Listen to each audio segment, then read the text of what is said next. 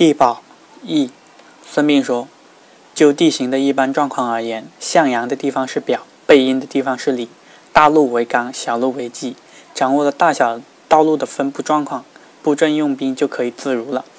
大路畅通的地区有利于运动作战，而小路难行的地区就不便于运动作战了。凡是用于作战的地方，日照的条件都很重要。对于四面八方风向的变化，千万不能忘记观察了解。渡河涉水，向山林进发；处在河流下流，在死地扎营驻守，靠近树林，在这种五五种情况下都容易招致失败。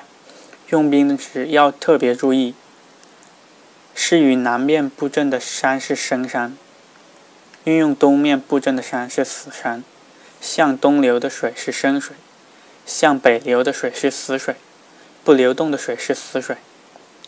这五种地形对于用兵的优劣比较而言，山地胜过丘陵，丘陵胜过土山，土山胜过小土丘，小土丘又胜过有树林的平地。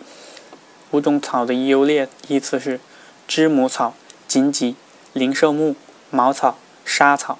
五种土壤的优劣比较是：青土胜过黄土，黄土胜过黑土，黑土胜过红土，红土胜过白土，白土又胜过青土。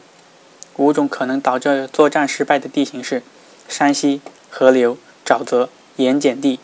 五种可能导致全军覆没的地形是：似天井般四周封闭的洼地，四周是高山，易进难出的地方，草木丛生有罗网的地方，两面高山夹持的狭窄山沟。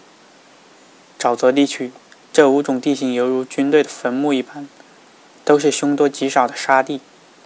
不能在这里驻扎。春天不能在低洼地扎营，秋天不能在高处扎营。驻军的和布阵时都不要改变右前方的有利地形，要选择右翼有丘陵或高地做屏障，而不要右翼有屏，而不要左翼有屏障。